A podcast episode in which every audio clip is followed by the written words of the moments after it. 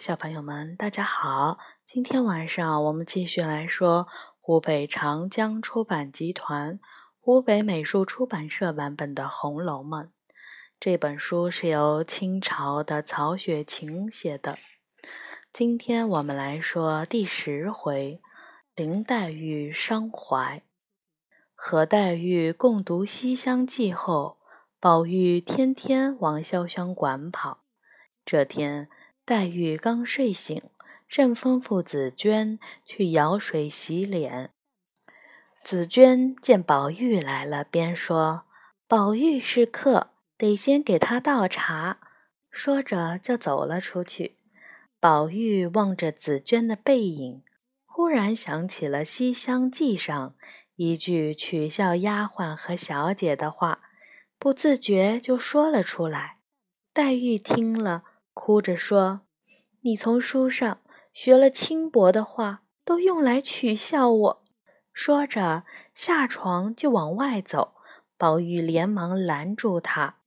这时袭人急急地走过来说道：“快回去，老爷叫你呢。”宝玉以为自己又闯了祸，也顾不上说什么，连忙跟着袭人走了。宝玉刚走出了园子，就看见明烟在门外等候。宝玉问：“你在这里干什么？”明烟说：“先别问，去到那里就知道了。”转过大厅，宝玉看见了薛蟠，原来是薛蟠让明烟把宝玉骗出来，好陪自己去玩。宝玉放下了心来，跟他走了。晚上。宝玉喝得醉醺醺的回来，袭人得知是薛蟠骗他出去玩后，忍不住埋怨了两句。黛玉见宝玉去了一天都不回来，非常担心。吃过晚饭，听说宝玉回来了，她想问问是怎么回事，就往怡红院走去。